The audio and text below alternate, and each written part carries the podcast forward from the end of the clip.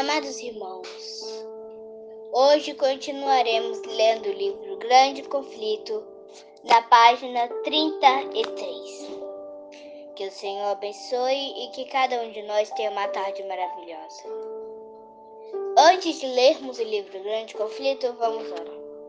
Senhor, abençoe a vida de cada um de nós. Muito obrigado por ter feito tudo isso desde quando desde quando nós nascemos, nascemos até hoje. Obrigada por abençoar a vida de cada um. E da paz, amor, felicidade e gratidão. E que o Senhor dê mais para que possamos crer fortemente no Senhor. Que o Senhor abençoe a vida de cada um. Vamos abrir na página 33. Princípios valiosos. Eles valorizavam os princípios da verdade mais do que casas e terras, amigos, familiares e a própria vida. Assinavam aos pequenos, desde a primeira infância, a considerar sagradas as declarações da lei divina. Eram raros os exemplos da Bíblia, por isso decoravam suas próprias palavras. Muitos eram capazes de recitar grandes trechos, tanto do Antigo quanto do Novo Testamento. Eram instruídos desde a infância a suportar dificuldade e apesar e agir. Por isso eram instruídos desde a infância e, portanto, dificuldades apesar do agir, por isso sós. Aprendiam a ter responsabilidade, a vigiar suas palavras e a compreender a sabedoria do silêncio uma única palavra descuidada que caísse nos ouvidos de seus inimigos poderia colocar em perigo a vida de centenas de fiéis. Por isso, como lobos que espreitavam a presa, os inimigos da verdade perseguiam aqueles que ousavam reivindicar liberdade de fé gloriosa. Os valdeses trabalhavam com persistência, resultada para sua subsistência. Cada pedaço da terra cultivável nas montanhas era cuidadosamente aproveitado. Ensinavam os filhos a praticar a economia e a negação do eu. O trabalho era duro, mas saudável, do tipo que os seres humanos, em seu estado decaído, necessitam.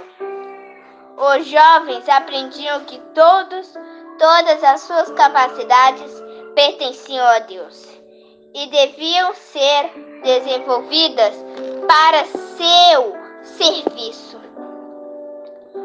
As igrejas do Valdece se assemelhavam às do período apóstolo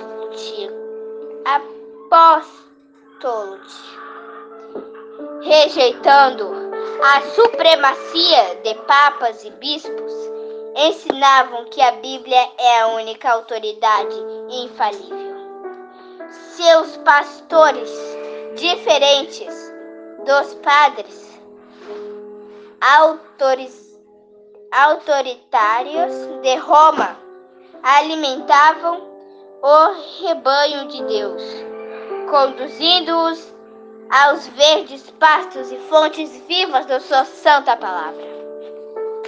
As pessoas não se congregavam em igrejas magníficas ou grandes catedrals, mas nos vales alpinos ou em tempos de perigo em alguma fortaleza rochosa a fim de ouvir as palavras da verdade preferi, preferidas por servos de Cristo. Os pastores não só pregavam o evangelho, mas como também mas desculpe, amados irmãos, mas continuaremos lendo o livro.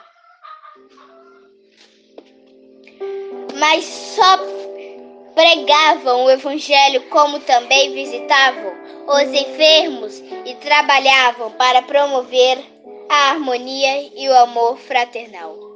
Assim como Paulo havia tendas, cada um aprendia algum ofício a fim de prover o próprio sustento, caso necessário. Os jovens recebiam instruções dos pastores. A Bíblia era o principal tema de estudo. Decoravam os evangelhos de Mateus e João, bem como muitas espitolas, como fortes persistência. Às vezes, cavernas escuras da terra, iluminados por rochas, escreviam as sagradas escrituras, versículo por versículo. Anjos celestiais cercavam esse obsteiro fiel. Satanás havia indicado os sacerdotes e bispos romanos a iterar a palavra da verdade debaixo de uma pilha de erros e superstições de maneira moral. Porém, ela foi preservada sem corrupção ao longo de toda a idade das trevas, assim como a arca sobre as águas agitadas. A palavra de Deus superar as tempestades que ameaçam sua destruição. Como uma mina, como ricos, veios de ouro e prata escondidos debaixo da superfície. As sagradas escrituras contêm tesouros da verdade que somente aquele que busca com humildade e oração pode encontrar. Deus projetou a Bíblia para ser um livro com lições para toda a humanidade, revelando a si próprio cada verdade que enxergamos é uma revelação nova do caráter de seu autor. Alguns jovens eram enviados de suas escolas nas montanhas para instituições de ensino na França ou Itália, onde havia um campo mais amplo de estudos e observação dos que do que nós. Ao nativos, esses jovens eram expostos a tentações. Encontravam agentes de Satanás que tentavam incutir neles herésios, sutis e enganos perigosos, mas sua educação da infância os havia preparado para isso. Nas escolas para onde iam, não confiavam em ninguém, mas suas roupas eram feitas de maneira especial para esconder seu maior tesouro, as Escrituras. Em todos os lugares onde podiam, colocavam cuidadosamente alguma porção da Bíblia, para que aqueles que pareciam abertos e, re e receber a verdade pudessem encontrá-la. Dessa maneira, conquistaram conversos a verdade. Fé nessa instrução de ensino com frequência. Seus princípios se espalhavam por toda a escola. No então, os líderes papais não conseguiam identificar a fonte da suporta heresia. Treinamento eficaz. Os cristãos valdeses sentiam a solene responsabilidade de fazer sua luz brilhar pelo poder da palavra de Deus. Trabalhavam para quebrar o jugo de Roma, impures, impu, impulsera, desculpe, amados irmãos, impulsera os ministros valdeses. Precisavam servir por três anos. Em algum tempo missionário antes de assumir uma igreja na própria terra. Uma instrução, introdução apropriada à vida pastoral em tempos difíceis. Os jovens haviam diante de si não riquezas e glória te, terenas, mas trabalho duro, perigosos e a possibilidade de, da morte de Marte. Os missionários saíam de dois em dois, assim como Jesus havia enviado enviado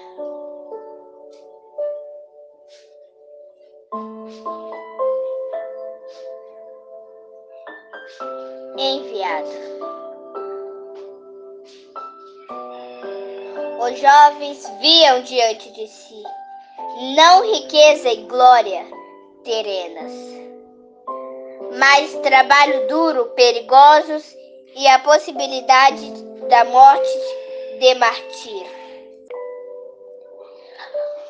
Os missionários saíam de dois em dois assim como Jesus havia enviado seus discípulos. Se, re se revelassem sua missão, a derrota seria cerca. Cada ministro tinha conhecimento de algum ofício ou profissão. Assim, os prisionários realizavam sua obra sobre o disfarce de um trabalho celular, em geral, como, como, como se antes ou verdadeiros. Carregavam consigo seda, joias e outros antigos, e sempre eram bem-vindos, bem-vindos como mercadores nos lugares em que seriam rejeitados. Como missionário, em segredo carregavam cópia da Bíblia inteira ou uma parte. Como frequência conseguiam interessar alguém pela leitura da Bíblia de Deus e deixavam uma parte dela com quem queria. Despés descansos, roupas rústicas e manchadas pela viagem.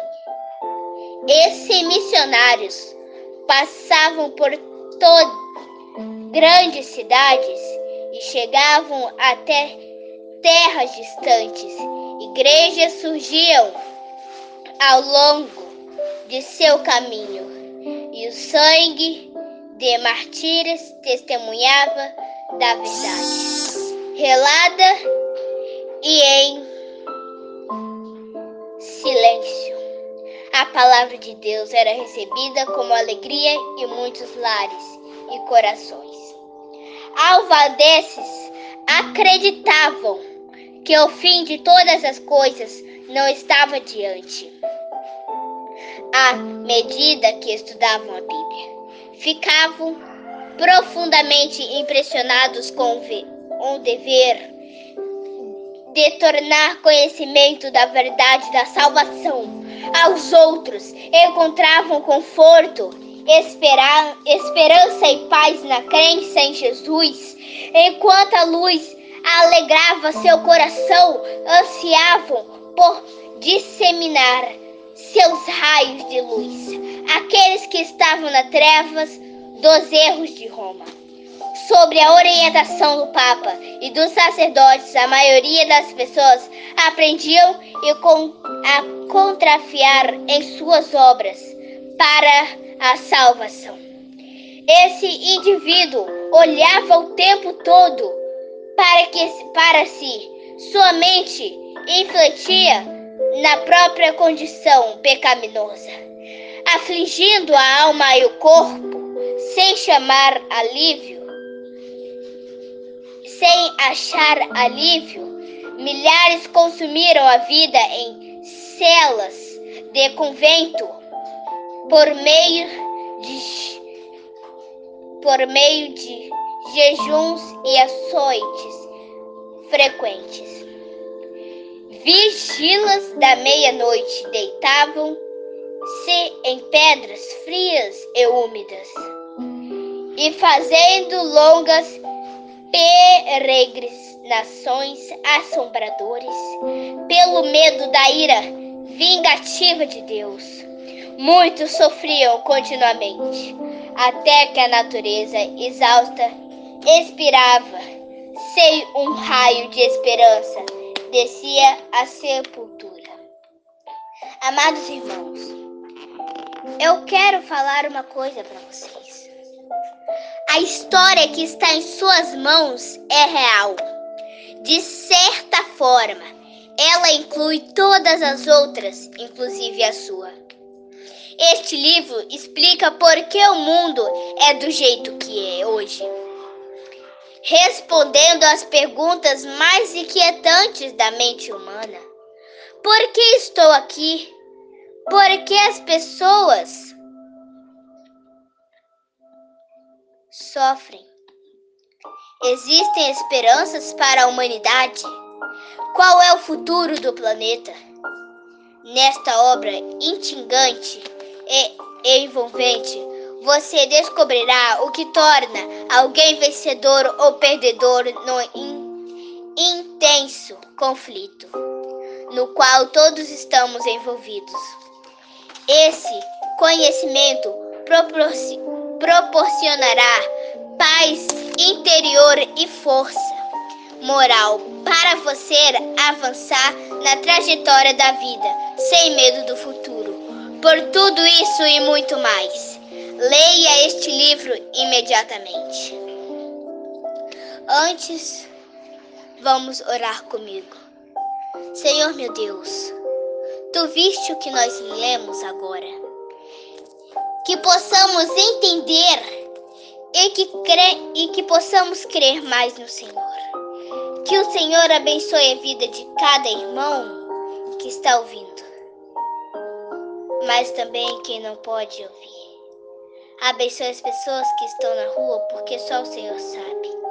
Mas continue abençoando. Não importa a pessoa, importa a atitude que elas têm. Mas eu sei que o Senhor ama todos nós de um jeito só. Você é o pai, o pai de amor, pai da felicidade, pai da paz Rei dos reis, médicos dos médicos. Então eu creio que também você é o Senhor dos senhores. Que o Senhor possa abençoar e eu te agradeço por tudo. Em nome de Jesus. Amém.